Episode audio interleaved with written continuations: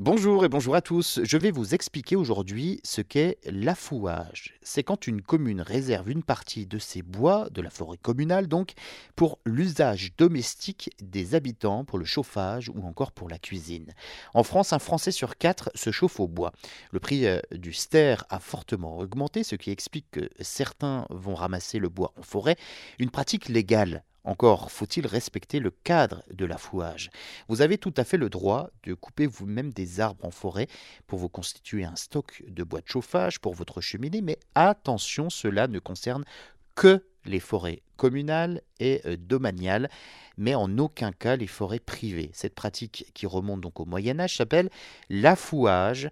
Le mot affouage date du XIIIe siècle et vient du verbe d'ancien français affouer, signifiant allumer. Aujourd'hui, ce sont les articles du Code forestier qui autorisent et cadrent l'affouage.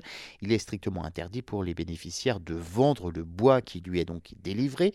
En France, le règlement d'affouage permet à la commune de préciser les règles de partage et de déroulement de l'affouage.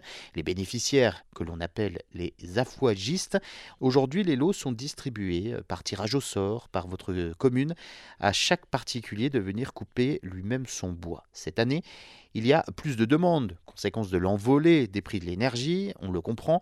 Les lots euh, ne sont pas gratuits, hein. vous devez donc payer une taxe, la taxe affoigère, en moyenne 52 euros, très peu par rapport au prix du bois si vous l'achetiez euh, chez un professionnel.